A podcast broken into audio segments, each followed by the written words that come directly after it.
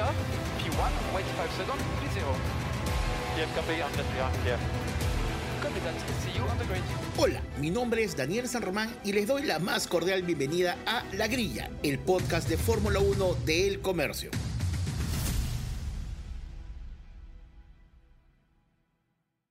Hola, mi nombre es Daniel San Román y te doy la más cordial bienvenida a La Grilla, el podcast de Fórmula 1 del diario El Comercio.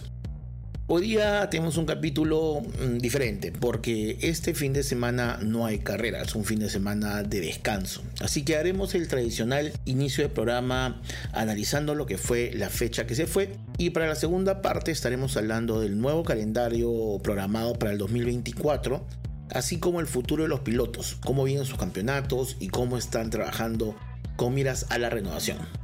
Pero primero, lo primero, hablemos de Gran Bretaña, de Silverstone. Se los dije, se los dije, eh, Max Verstappen iba a hacer lo que quería eh, podía haber un poco de ilusión con lo que pueda hacer el local Louis Hamilton, que terminó tercero, que es un buen resultado tomando en cuenta cómo había clasificado, pero creo que la nota la pone McLaren. McLaren, eh, los arreglos y los ajustes aerodinámicos, así como el cambio del piso del auto, han dado sus primeros resultados en un circuito que conocen de memoria. Eh, Walking, que es la sede del equipo McLaren, está bastante cerca a Silverstone y han sacado todos los resultados a favor que han podido en esta fecha. Una buena clasificación e incluso una partida que por algunos minutos nos dio una ilusión de que alguien podía por fin romper el reinado de Verstappen. Una buena partida de Lando Norris, que además es un gran nombre para un rival porque tiene nombre de Lando, como el de Star Wars, el mercenario Star Wars al que Han Solo le gana el halcón milenario y tiene apellido de Chuck Norris, así que Lando Norris me suena un nombre bastante achorado para la Fórmula 1. Pero bien, Lando en su pre local, Lando tiene 22 años, es una de las jóvenes promesas de la categoría, además es británico, corría el local y pese a su joven edad ya tiene, esta es su quinta temporada corriendo con McLaren en Fórmula 1. Así que con sus 23 años, perdón, 23 años, Lando Norris fue la figura porque en la partida le gana la posición a Verstappen pese a partir segundo y Piastri, que había clasificado tercero y también McLaren, hace como una especie de tándem para salir bien ahí. Eh, parecía, parecía que se podía, Max Verstappen veía después de mucho tiempo a un piloto em, a un rival adelante suyo y no en el retrovisor, pero en el giro 4 se activa el DRS y ahí simplemente medio giro le tomó a, Max y superó sin problemas a, a, Norris. Y se fue, y se fue, y se marchó, se fue para adelante y hizo lo que tenía que hacer. Aún así lo importante son las mejoras que nos muestra eh, McLaren, ¿no? Y Ferrari no le iba mal, Ferrari no le iba mal, pero en esta carrera pasaron unas cosas inesperadas. La primera es un safety car. En siempre cuando hay un safety car, las estrategias cambian, ¿no? Y esto fue lo que pasó esta vez, ¿no? El incendio de motor de Magnussen, que hace que haya fuego literalmente en la pista, hace que salga safety car y con esto, como hablamos hace un par de capítulos, cuando hay una bandera amarilla o un safety car, eh, no se pueden hacer adelantamientos, pero es momento preciso para que los equipos en este momento de pausa o de tregua puedan entrar a hacer cambios de neumáticos a boxes. En, Mercedes, en, Ferrari había hecho cambios de, cauchos mucho antes. Había hecho, em, habían hecho cambios, a ver, lo tengo, eh, Sainz había hecho en el giro 26 y Leclerc en el giro 18. Entonces, cuando uno hace un giro adelantado, lo que espera es que los que vienen atrás, cuando les toque hacer el giro, ellos se van a retrasar como uno. Básicamente lo que uno juega es a cuánto es la, distancia que le pueden sacar. Es normal que uno entra a boxes pierda posiciones y sabes que las vas a recuperar cuando los pilotos que están delante tuyo les toque hacer lo propio. Pero un safety car cambia todo y ahí es donde fue el problema. Ferrari decidió hacer em, paradas anticipadas y cuando llegó el safety car hubo una avalancha de ingresos a boxes. y eso es lo que pasa. O sea, en el giro 33 entra Verstappen, entra em, Lando Norris, entra Lewis Hamilton, ¿no? Entonces, este, ahí donde está el error. Ahí es donde, digamos, hay, el desfase de Ferrari que apostó por una estrategia que nadie podía controlar, nadie podía saber. Ahí sí no es culpa de nadie. Venían a hacer una buena carrera y el, y el pace car, el safety car, perdón, los complicó.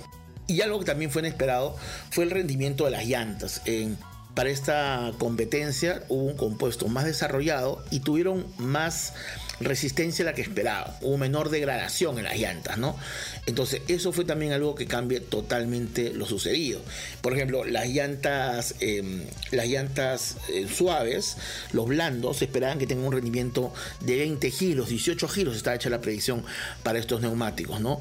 Sin embargo, vimos que, que George Russell salió con, con, blandas y cambió en el 31. Esto nos habla que las llantas no degradaban tanto, es decir, las llantas estaban con un buen rendimiento y podían dar un poco más. Entonces, en ese momento, Lando Norris entra en el giro 33 a dar las vueltas y él debió, creo yo, ir por dura, ir por, ir por, por medias y van por, van por duras, lo cual hace que la llanta sea se tome más tiempo en llegar a su punto ideal. Si yo me, se tome entre 5 y 6 vueltas en llegar a su punto ideal. Es por eso que vemos el duelo tan apretado en los primeros 4 giros tras la rehabilitación de pista con la salida del safety car entre Hamilton y Norris, porque Hamilton estaba con blandas y venía con mejor llanta. Y por eso es tan importante lo de Lando Norris, que logra con unos neumáticos duros, fríos, aguantar el embate de Lewis Hamilton por la segunda posición. Eso me parece que es lo más importante, en que Lando Norris en un vehículo con mejoras, en una pista que conocen los dos, porque Hamilton y Norris son británicos, con llantas duras, logra aguantar los embates de Hamilton con suaves. En la teoría Hamilton debía superarlo, lo trató en las primeras cuatro, en las primeras cuatro vueltas,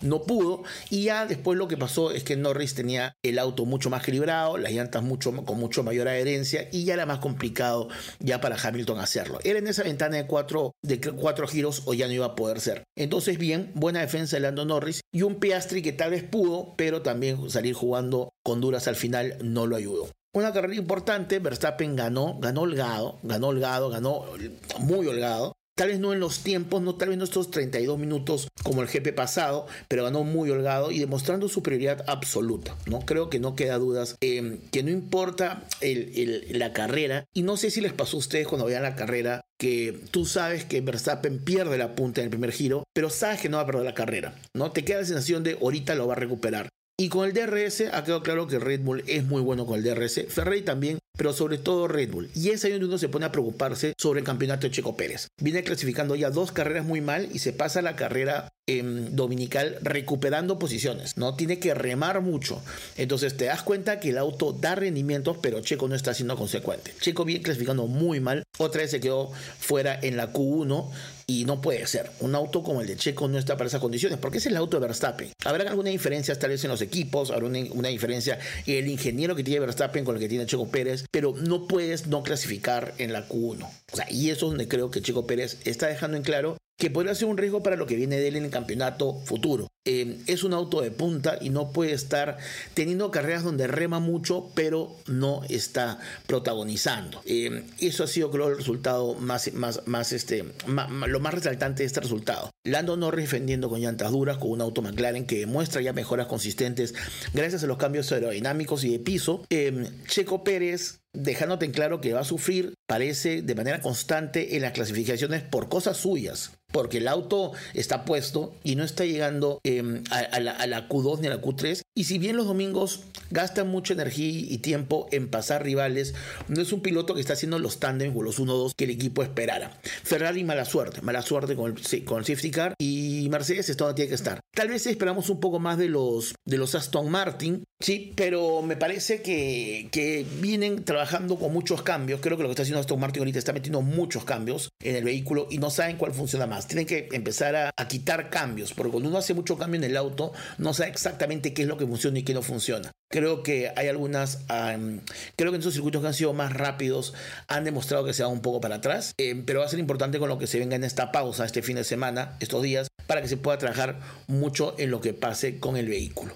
Igual así, fue una gran carrera, Verstappen primero, segundo Lando, tercero Lewis Hamilton, convertando el podio, y Oscar Piastri cuarto y George Russell quinto. Importante de los cinco primeros puestos, un Red Bull, dos McLaren, dos Mercedes. Pero Pérez sexto, que tuvo una gran remada, pero nos queda claro que viene clasificando muy mal. Campeonato de pilotos, ya lo de Verstappen le ha sacado, le ha sacado casi 100 puntos, 99 puntos a Checo Pérez. Me parece que es ya inalcanzable Verstappen. Matemáticamente es, sí, claro, matemáticamente todo se puede, pero me parece que moralmente en pista es imposible y creo que se aprieta la pelea entre Hamilton y Pérez y, y este, Alonso por el segundo lugar, ¿no? Están Hamilton 121, Alonso 137, Pérez 156, pero viene teniendo problemas últimamente, con lo cual podría complicarse su segundo lugar nuevamente, podría perder nuevamente el subcampeonato. Eh, ¿Puede hacer algo más McLaren? Sí, creo que McLaren está levantando, creo que McLaren va a ser una figura a saber en esta segunda mitad. Espero que Aston Martin pueda tomar recaudo sobre lo que viene pasando y Verstappen simplemente imparable. Creo que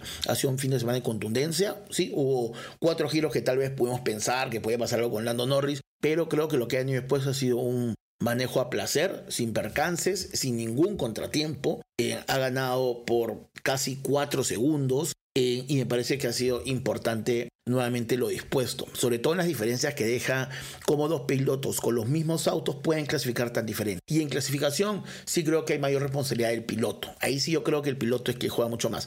Puede ser que a veces en la, en la carrera los equipos jueguen mucho más y puedan ser mayor, más determinantes. Por ejemplo, cuando empezaba el giro y Verstappen pasa a Lando Norris, vimos que el equipo McLaren le dice a Piastri, que estaba tercero, da la orden de no ataque. Le dice a Lando Norris, Lando, vamos a estar como estamos, no te preocupes, con lo cual le quita la, atención a Lando, Torres, a, Lando Norris que su que su co-keeper lo vaya a atacar. Ahora, Oscar Piastri venía más rápido. Tal vez lo ideal hubiese sido que Oscar Piastri supere a Lando Norris y vaya por Verstappen. Pero creo que McLaren aún no se siente en condiciones de tutear a, Red Bull, ¿no? Creo que por eso ellos pusieron al final duras. Tal vez hubiese sido mucho más em, ambicioso poner medias. Es lo que correspondía a un equipo, poner medias para definir, no poner el compuesto más duro que se moraba más. Pero creo que ellos querían cerrar el podio con Lando y esa fue la apuesta Creo que ellos querían, se sienten todavía un equipo menor, saben que no están a nivel de Red Bull. Creo que nadie está a nivel de Red Bull, a no ser que maneje Checo. Si Checo lo maneja, todo el mundo está a nivel de, Red Bull. Pero creo que ellos lo que hicieron fue cerrar la carrera. Y bien, bien, fue un buen resultado porque McLaren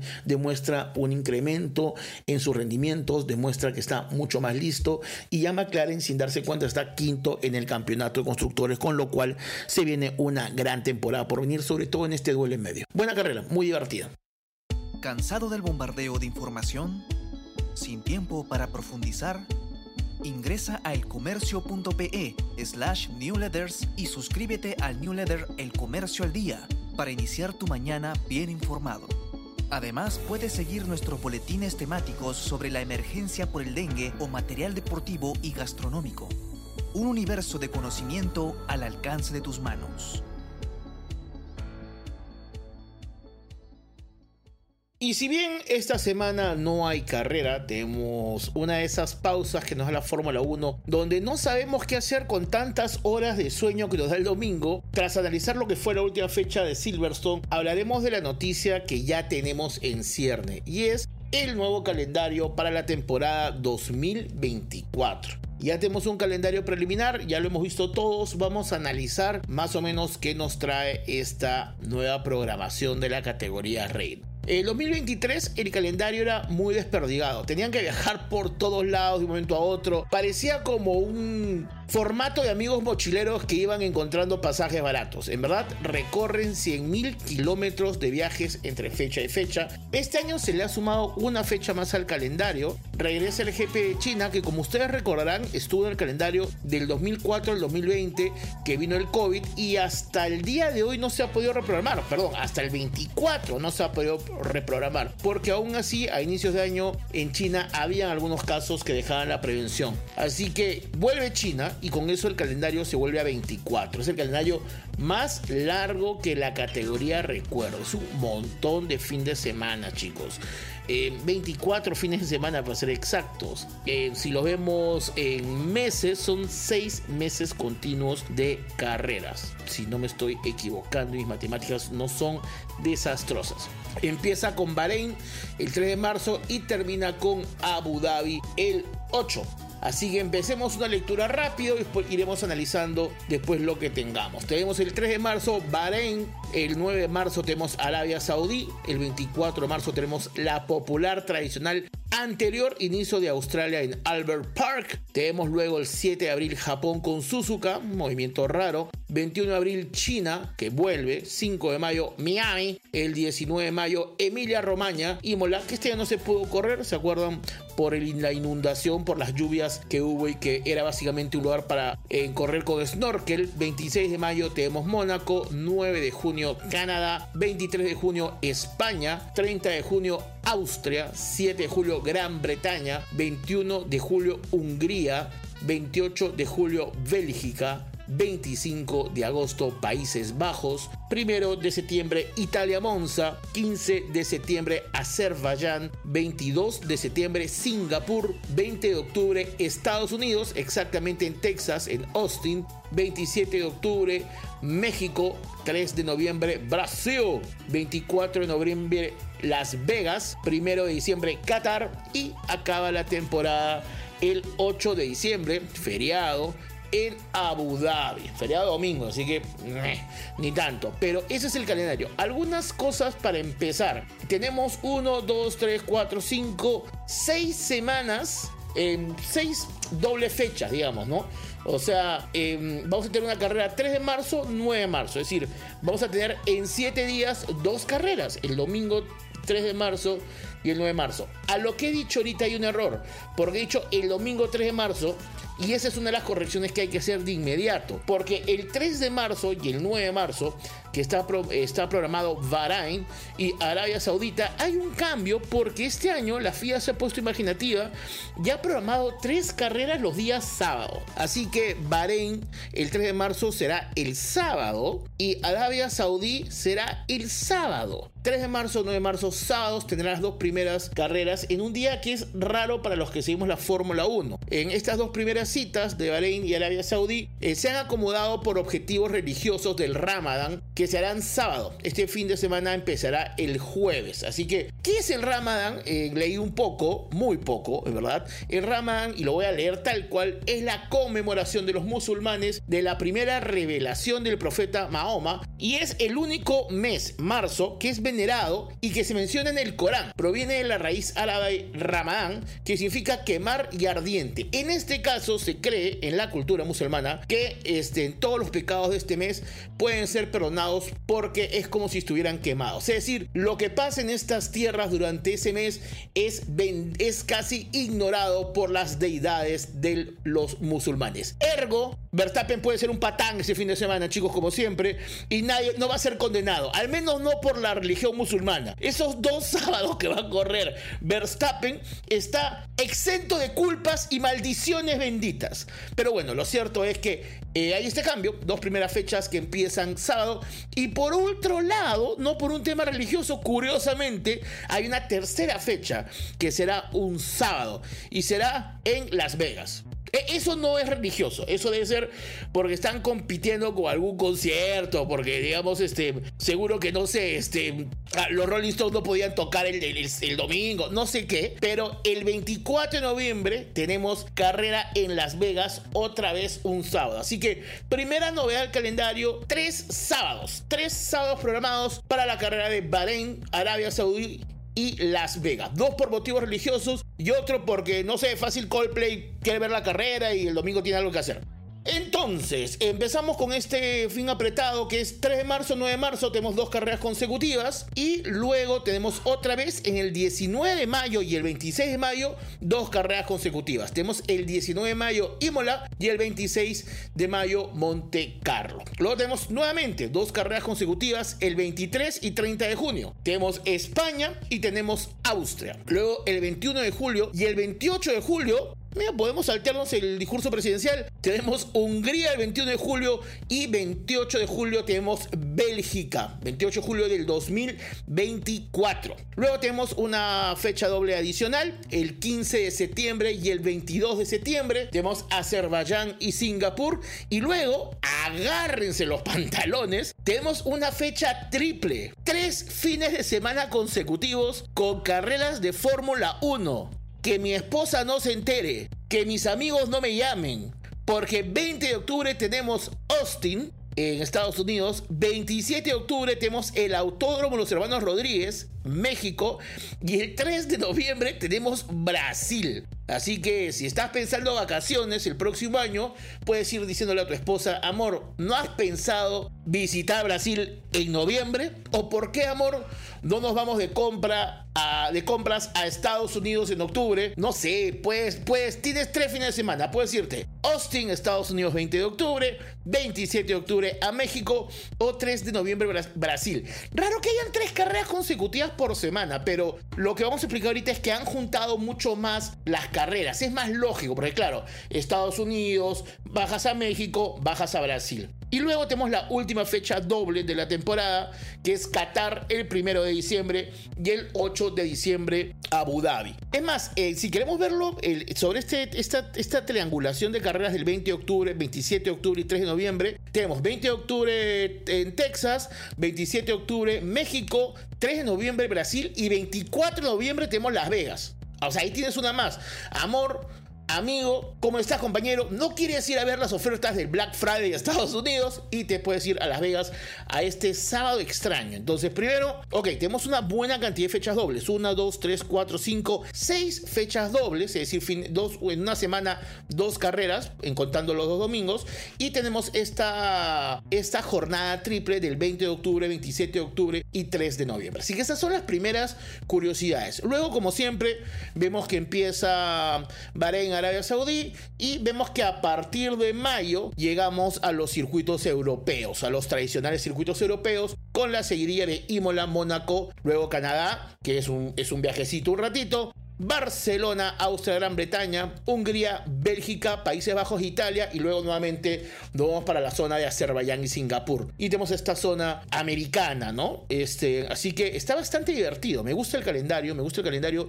Me parece que lo han organizado mejor en fechas. Otras novedades, otras novedades. Japón se muda. Suzuka, ¿se acuerdan cuando éramos chicos? Em, durante mucho tiempo era la última fecha. ¿Se acuerdan los, los duelos noventeros que se veía de, de, a estas horas inhumanas, Suzuka.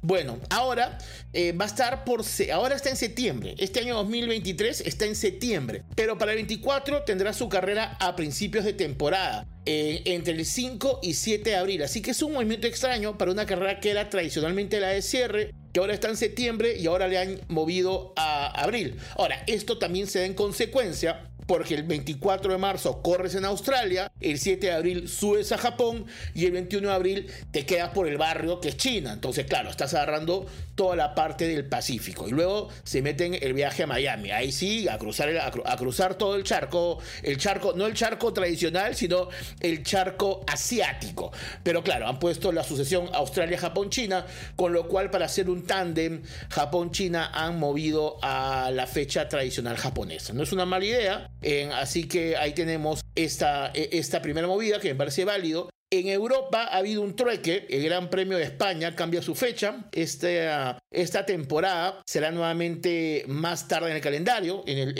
en el, 2024, va a estar más pegado al verano europeo, es decir, va a estar en junio. Será la tercera fecha europea. En España será la tercera fecha europea va a estar este, Mónaco, va, a ser Emilia, Emilia Romana, que es Italia, en Monte Carlo, Mónaco, después se dan el viaje a Canadá y la tercera fecha europea va a ser Barcelona.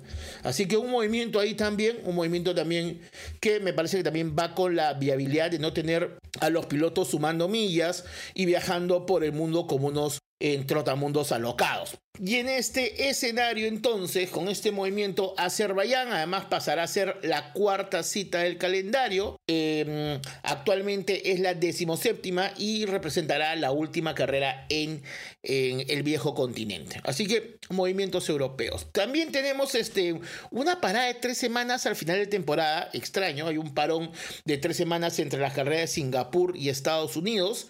En Singapur se va a disputar, del 20 al 22 de septiembre, mientras que el Gran Premio de Austin será del 18 al 20 de octubre. Así que por un tema logístico, probablemente se ha hecho este parón importante, entendiendo que se viene la seguiría de América. Digamos, después del 22 de septiembre de Singapur, tienes que viajar a América para hacer las carreras de Estados Unidos, México, Brasil y Las Vegas. Así que también habría una explicación por ahí. Y algo raro es que si bien se ha hecho una temporada en la cual se están preocupando mucho en generar los puentes y que no hayan tanto viaje de extremo a extremo, no se ha podido mover Miami con Montreal, no se ha logrado conectar estas dos fechas, ¿no?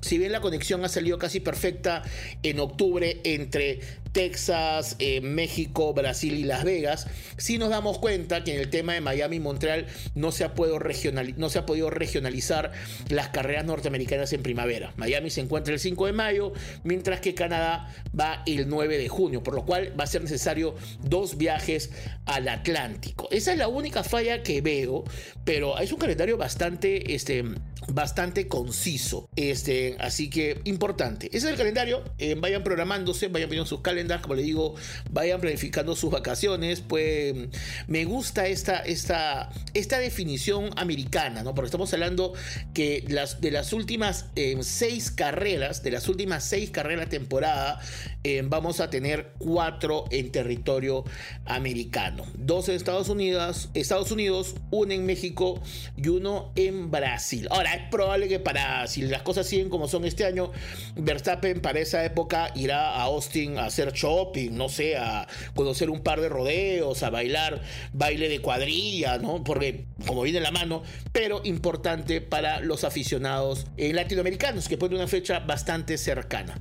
Entonces, calendario cerrado, y cuando se habla de calendario también se tiene que hablar del futuro y lo que se viene el próximo año en cuanto a pilotos. Y me parece que ahora que no tenemos carrera, no podemos hablar de la previa que se viene, es importante ver dónde están los contratos de los pilotos. Así que damos una revisión rápida de quiénes están jugando. Ah, recuérdense que ya estamos en la segunda mitad del campeonato, así que muchos pilotos se están jugando sus renovaciones. Primero, Red Bull tiene a Verstappen con contrato hasta el 2028 gana al año 51 millones de euros, perdón, perdón, perdón, 51 millones 170 mil euros y tiene el contrato más largo de la grilla. Es el largo, no hay ningún contrato que sea más largo en la grilla hasta el 2028. Tenemos max para rato.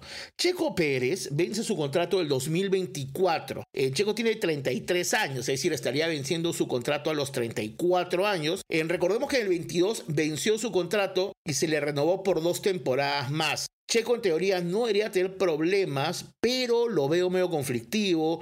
Veo un contrato largo de Max Debería mantenerse el contrato, pero Checo me parece que va a tener que aceptar su condición de segundo piloto, que creo que con lo que ha pasado hace una semana en Austria, donde Verstappen dijo, no tengo nada que hacer, ¿por qué no hacemos la vuelta más rápido y que Checo vaya a comer tacos? Creo que Checo lo ha entendido, pero en teoría tiene contrato hasta el 2024. Mercedes tiene a Lewis Hamilton con un contrato de 32 millones y medio de euros y tiene contrato hasta el 23. Es importante entender que el contrato de Luis es anual, es autorrenovable según las condiciones de Luis que pone. Este año recordemos que fue el último contrato en renovarse. A Luis le gusta tomarse su tiempo. Eh, y Luis en más de una ocasión le ha dicho a su entorno que quiere correr hasta los 40 años. El 2024 cumple 39. Por lo tanto, la lógica debería decirnos que va a estar dos años más. Pero va a depender mucho de cómo mejore Mercedes. Si Mercedes sigue en el batallón digamos, de resguardo, es probable que Luis ya no quiera seguir corriendo y dejar su imagen que siga, em, digamos, perdiendo valor.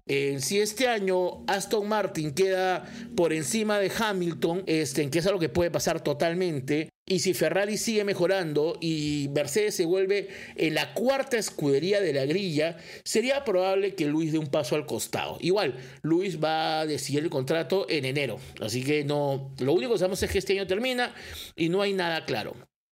George Russell, contrato de 7.400.000 euros, 25 años, Em, tiene un contrato a largo plazo desde el 2022. ¿Qué significa un contrato a largo plazo? ¿O qué significa, por ejemplo, estos contratos que vamos a ver que se llaman plurianuales? Es un 2 más 1, es decir, dos años de contrato más opción de ampliación por resultados de un año adicional. En teoría, el contrato de, de, Russell acaba en el 23, pero viene teniendo una temporada bastante buena, así que es harto probable que se aplique su ampliación automática de contrato, con lo cual tendremos Russell hasta el 24 sí o sí, 25 años además. En Ferrari, sus dos pilotos tienen contratos que vencen en el 24.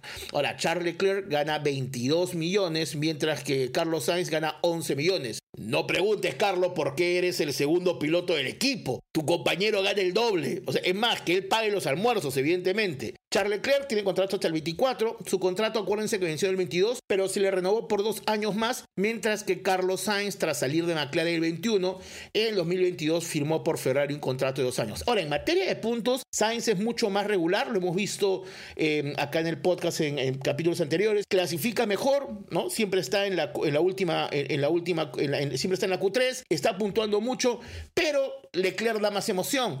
Y me queda claro que es la opción de Ferrari. Cuando estemos viendo las carreras en las mañanas y digamos, ¿por qué será que Ferrari no permite que Sainz pase a Leclerc? Gana el doble, gana el doble, ¿ok? Esa es una buena excusa. En McLaren tiene a Lando Norris, que el contrato vence en el 25, 18 millones de euros, solamente tiene 23 años y es importante porque Lando Norris es la gran promesa británica y tiene un contrato hasta el 25. Es importante que firmó su primer contrato en el 19 y el segundo contrato en el 22, así que Lando Norris está casi amarrado en sangre con McLaren. Piastri tiene contrato hasta el 24, gana 1.860.000. Lando Norris gana 18.600.000. Piastri gana 1.860.000 y tiene contrato hasta el 24.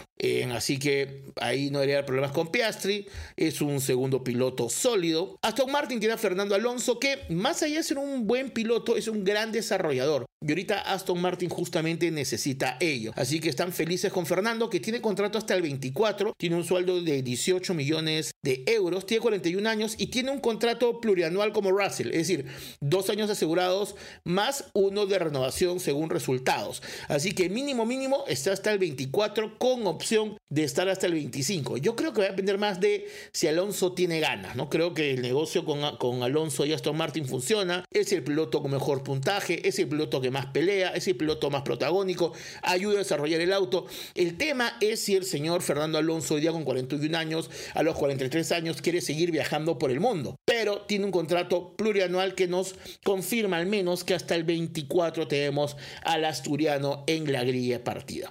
Lance Stroll es el hijo del dueño del equipo Aston Martin. Listo. No hay más. Tiene 24 años, le pagan 2.800.000 euros, pero el contrato va a vencer cuando Lance se aburra o cuando, no sé, pero digamos, es tu papá, no, no te va a sacar. No te, o sea, un buen regalo de Navidad, pórtate bien el día del padre y no seas malcriado, come con la boca llena, no ponga las codos en la mesa y Stroll debería quedarse a perpetuidad en Aston Martin. Alpine tiene a Pierre Gasly, contrato hasta el 24, 4.600.000 euros y tiene dos años, no hay más detalles. Gasly sí tiene un contrato sin mucho más detalle, no es plurianual, es simplemente el 24. Ahorita no se está jugando mucho porque la renovación viene el próximo año. Además Alpine no está con muchas, digamos, este, aspiraciones como para poder jugar algo. Y también Ocon tiene, tiene contrato hasta el 2024 con 5 millones y medio de euros recuerden que además Ocon firmó un contrato a mitad de la temporada 21 y tiene 26 años, así que el 24 se cierra el contrato. Así que Alpine tiene las dos butacas aseguradas hasta el 24. Alfa Romeo tiene a Valtteri Bottas hasta el 2025 con un salario de 9 millones de euros, 33 años. Recuérdense que Valtteri Bottas está en Mercedes con contratos anuales. Cada año Así como si fuera un alquiler, lo llamaban y le decían, negociaba su renovación de contrato con en Mercedes. O sea, además de soportar a Lewis Hamilton, tenías que sentarte a negociar tu contrato todos los años. No, no podía ni siquiera, no podía comprar nada a 13 cuotas. Todo era, a, todo era a un año. La cosa es que tras la experiencia de Mercedes, se cansó Valtteri Bottas y le dijo a Alfa Romeo que quería un contrato de largo plazo. Y por eso tiene contrato hasta el 25. Xu Yu tiene contrato hasta este año, tiene 1.800.000 euros de salario y, digamos, en 2022 firmó su contrato por un año, el 23 le renovaron y para el 24 busca un contrato a largo plazo. Ahora, la separación de la alianza Alfa Romeo Sauber podría jugar en su contra, tampoco viene con buenos resultados. ahí hay una butaca. Ahí, ojo, de todo lo que hemos hablado, por ahí hay una butaca, Alfa Romeo puede salir de compras o puede estar viendo a los costados a quién traer. Alfa Tauri, que es la división menor de Red Bull, donde se foguean los jóvenes talentos de Red Bull, tiene a Nick DeBris y tiene a Yuki Tsunoda. Nick DeBris tiene contrato hasta el 24, 1.860.000 euros, tiene 28 años, tiene contrato por dos años y en teoría, en teoría, Nick DeBris debería ser el reemplazo natural a Checo Pérez. ¿No? Eh, así que ya sabes, Carlos Sainz, eh, él, él, va a ser quien, quien te va a intimidar de algunos años. Pero Nick DeBris tiene contrato hasta el 24 y en teoría es la carta de recambio con Checo Pérez que acaba contrato en el 24. Y Yuki Tsunoda tiene contrato hasta este año, tiene un salario de 930 mil euros y a la justa en 2022 salvó la renovación. Yo veo muy difícil que se quede Tsunoda, así que Alfa Tauri mínimo tiene una butaca libre. En Williams tenemos a Alex Albon, contrato hasta el 23, 2 millones 800 mil euros. Tiene contrato por dos años y se está jugando la renovación por estas horas. Esta segunda mitad va a ser importante, sobre todo lo que pueda hacer en los circuitos europeos, así que Albon también se juega su renovación. Y Logan también tiene contrato hasta el 23, 930 mil euros al año y tiene contrato de un año. Ahora, él viene de la Academia de Pilotos de la Escudería, o sea, él es un piloto de la casa, pero recuerden que ha habido un cambio en el team manager del equipo Williams, James Wolf llegó, por lo tanto está todo en observación. En teoría, Logan debería ser una apuesta renovable. Es un piloto joven, es un piloto que no se le paga mucho, es un piloto de la casa. Debería renovarse. Yo veo mucho más seguro que se quedan Logan Sargent que Alex Albon, pero esto es Fórmula 1. En Haas está Kevin Magnussen con 4.650.000, 30 años. Recuerden este regreso que tuvo el 22 que lo trajeron de estar en su casa haciendo parrilla, ¿no? Hubo el problema, ¿se acuerdan? Con el piloto ruso que explotó toda la, toda la guerra y tuvieron que llamarlo a último momento a Kevin Magnussen para que se ponga en el auto de Haas. Así que volvió y cuando él volvió dijo, mira, si me necesitas, contrato de dos años. Y ahorita se está jugando la renovación Kevin Magnussen. Y Nico Hulwalker tiene contrato hasta el 24. Tiene 35 años Nico Hulwalker. Lo trajeron tras varios años de estar así relojeando, ¿no? Estaba que fuera de la categoría. Tiene un contrato de 1.860.000. Eh, y él tiene un contrato de dos años, pero como, es un, como lo han traído del, de, del retiro un poco, como lo han revivido, como juntaron las esferas del dragón para volver a traer a Nico Hulwalker, han quedado que a fin de año van a hablar para ver a Nico cómo viene la onda. No va tanto por el equipo, Va más por si Nico quiere seguir corriendo. Así que es curioso porque mientras que Fernando Alonso tiene 41 años y sigue que da vueltas como loco, le han dicho a Nico, Nico, tómalo con tranquilidad, a fin de año estarían hablando con él para ver si se anima. Ahora, quedan algunas butacas, por lo que vemos para el próximo año, se van a liberar y hay tres nombres que empiezan a sonar. El primero es Mick Schumacher, hijo de Michael Schumacher, está ahorita como piloto de apoyo o piloto, segundo piloto o, piloto de desarrollo de Mercedes. Ha disputado 44 carreras, básicamente las tres temporadas que tuvo en Haas, 20, 21, 22 y lo que es importante es que viene siendo vital como piloto de pruebas. Está con muchas horas en simulador. Es más, el 2-3 que logró Mercedes en España, tanto Russell como Lewis Hamilton dijeron que fue porque logró desbloquear la configuración del auto porque no lo estaban viendo hasta el día viernes en carrera. Así que lo están viendo con otros ojos. Y tienes esta Lewis Hamilton que sí, que no, que yo no sé, que sí quiero, que Shakira, que Waka Waka. No se sabe. Y en esta locura, Mike Schumacher, hijo de Michael Schumacher, piloto alemán de marca alemana, suena como el de la predominancia aria. Entonces podría ser que Mike Schumacher, si es que Lewis Hamilton se decide, no sé, irse a otros lares, sea la pieza de recambio. Ya ha tenido este año tres jornadas de pruebas de neumáticos en monoplaza, así que más allá de simuladores ya está tocando el timón del monoplaza. En Red Bull con 34 años, recuerden que este año llegó el amigo Daniel Ricciardo. ¿No? Daniel Richardo está en Red Bull, tiene 232 carreras disputadas, tiene un, un, mundo de carreras disputadas, tiene 8 victorias y 32 podios, recordemos, tiene 11 temporadas en la Fórmula 1 y su mejor temporada fue en el 14 y en el 16 con Red Bull cuando quedó tercero. Eh, puede llegar a Alfa Tauri, como he dicho en Alfa Tauri están que revisan todo, están que hacen foda, hacen foda todos los días a ver si esto sigue o no sigue. Y es un piloto de la casa con experiencia, 34 años. Le está yendo bien ahora en simuladores. Dicen que en la primera mitad del año no le fue bien. Dice que lo llamaron y que se miraban el equipo y dijeron, ¿por qué? ¿Por, ¿Por qué le hemos dado un timón a este tipo? Llévalo a jugar PlayStation. Pero dicen que ya ha mejorado mucho y que está haciendo tiempos de escándalo. Al punto que en Silverstone ya le dieron monoplaza para que vea rendimiento de neumáticos. Hasta el momento no le habían dado nada, pero ya con las buenas este, prestaciones que ha hecho en simulador han decidido apoyarlo. Así que Richard es una, es una carta de la casa.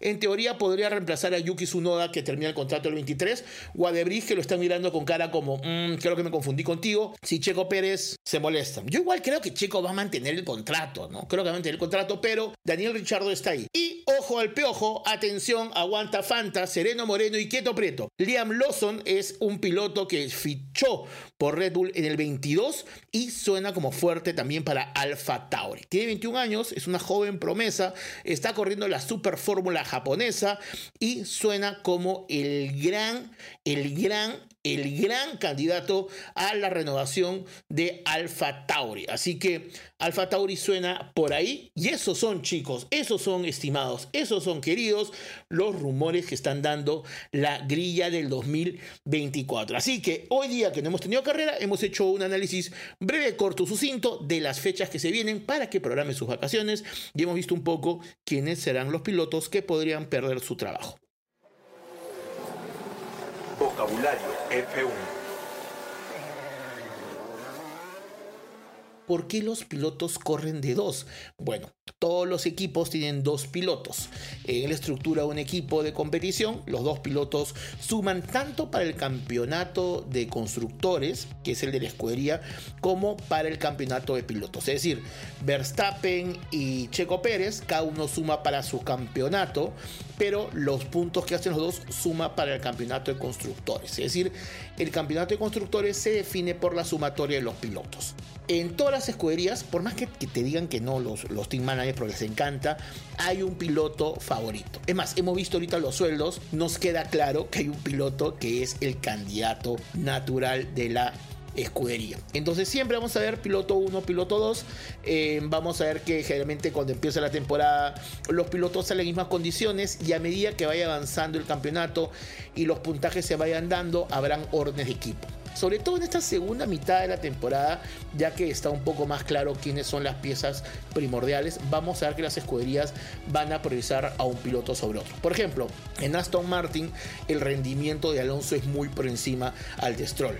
Por más que Stroll tenga a su papá como dueño del equipo, la escudería sabe que tiene más condiciones con Alonso. Entonces es probable que veamos algunas órdenes en favor de Fernando Alonso. Sí, es probable. Va a ser una Navidad complicada en casa de los Stroll posiblemente, pero es mejor para el equipo y como diría Papá Stroll a hijo Stroll, hijito, esto va a ser tuyo acá unos años, así que confiemos en Fernando. Así que sí, son dos pilotos por escudería, los dos empiezan la temporada, terminan la temporada, salvo alguna desgracia, suelen ser nominados a inicio. Han habido casos que algún piloto por un accidente no ha podido correr y hay pilotos de reemplazo o hay pilotos de la escudería que están ahí trabajando, como hemos hablado hace un rato de Mike Schumacher en Mercedes o Daniel Richardo en red.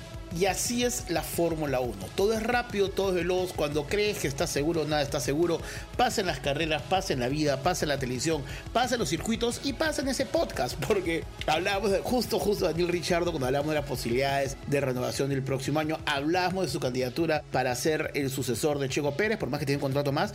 Y hablábamos justo hace unos minutos de que estaba mejorando en los simuladores. Y justamente al cierre del podcast, tenemos la información que Richardo ha sido confirmado por Alfa Tauri como el representante de Nick Debris. Justo decíamos que no le iba muy bien, justo decíamos que Red Bull lo está mirando con más anhelo y el señor Daniel Richardo vuelve a la categoría reina al mando de uno de los monoplazas de Alfa Tauri. Este, reemplazando al neerlandés Night Debris. Y lo que es más importante es que llega, llega, y acá entre nos, y tú lo sabes, y yo lo sé, y lo sabe Richardo, y lo sabe Checo Pérez, que va por Checo.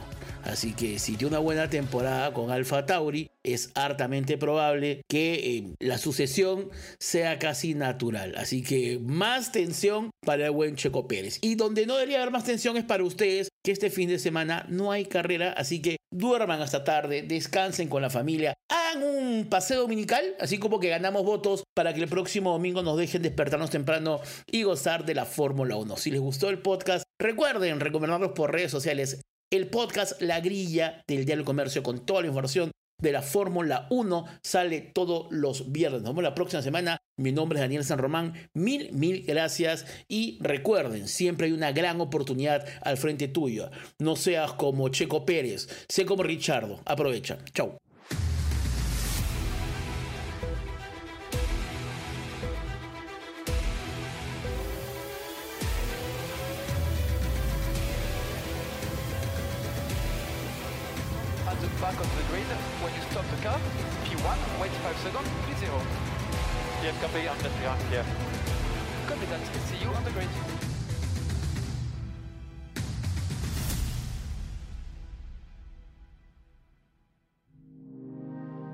El Comercio Podcast.